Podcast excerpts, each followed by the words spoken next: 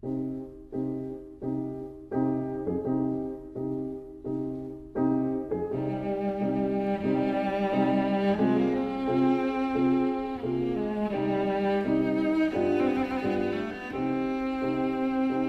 vida breve.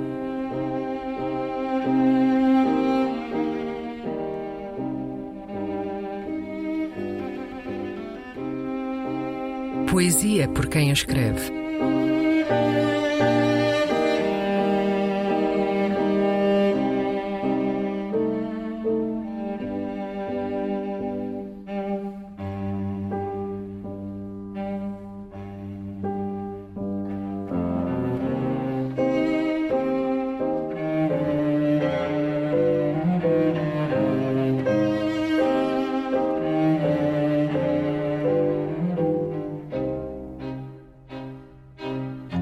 A uma girafa. Poema da norte-americana Marianne Moore.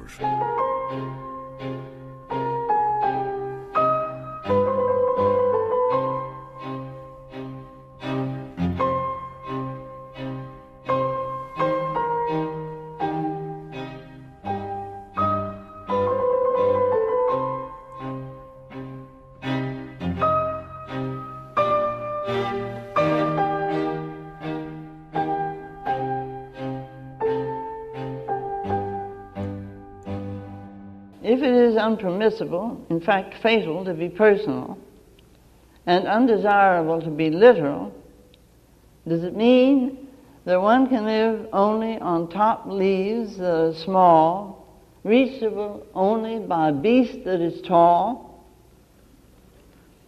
of which the giraffe is the best example, the unconversational animal?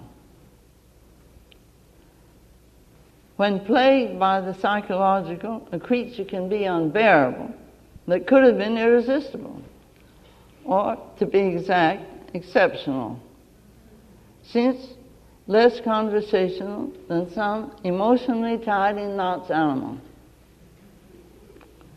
After all, consolations of the metaphysical can be profound.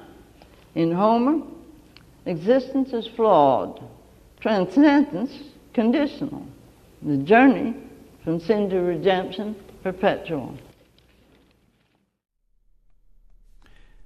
Se é de todo aceitável, aliás fatal, ser pessoal e indesejável, ser literal, inclusive é prejudicial, quando o olho não é inocente, equivale isso a viver com as folhas pequenas do alto acessíveis apenas a um grande animal?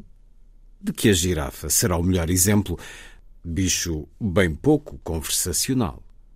Se há feliz o psicológico, uma criatura torna-se insuportável, quando podia ser irresistível, ou mais precisamente excepcional, visto dar menos conversa que certos animais com bloqueio emocional. As consolações do metafísico, afinal, podem ser profundas. A existência em Homero é imperfeita a transcendência condicional. Perpétua é a viagem para a redenção do mal. A uma girafa. Poema da norte-americana Marianne Moore. Escutámo-la primeiro, falando para um grande auditório universitário em 1963, depois na tradução de Margarida Valdegato. O livro o Pangolim e outros poemas, com a chancela Relógio d'Água.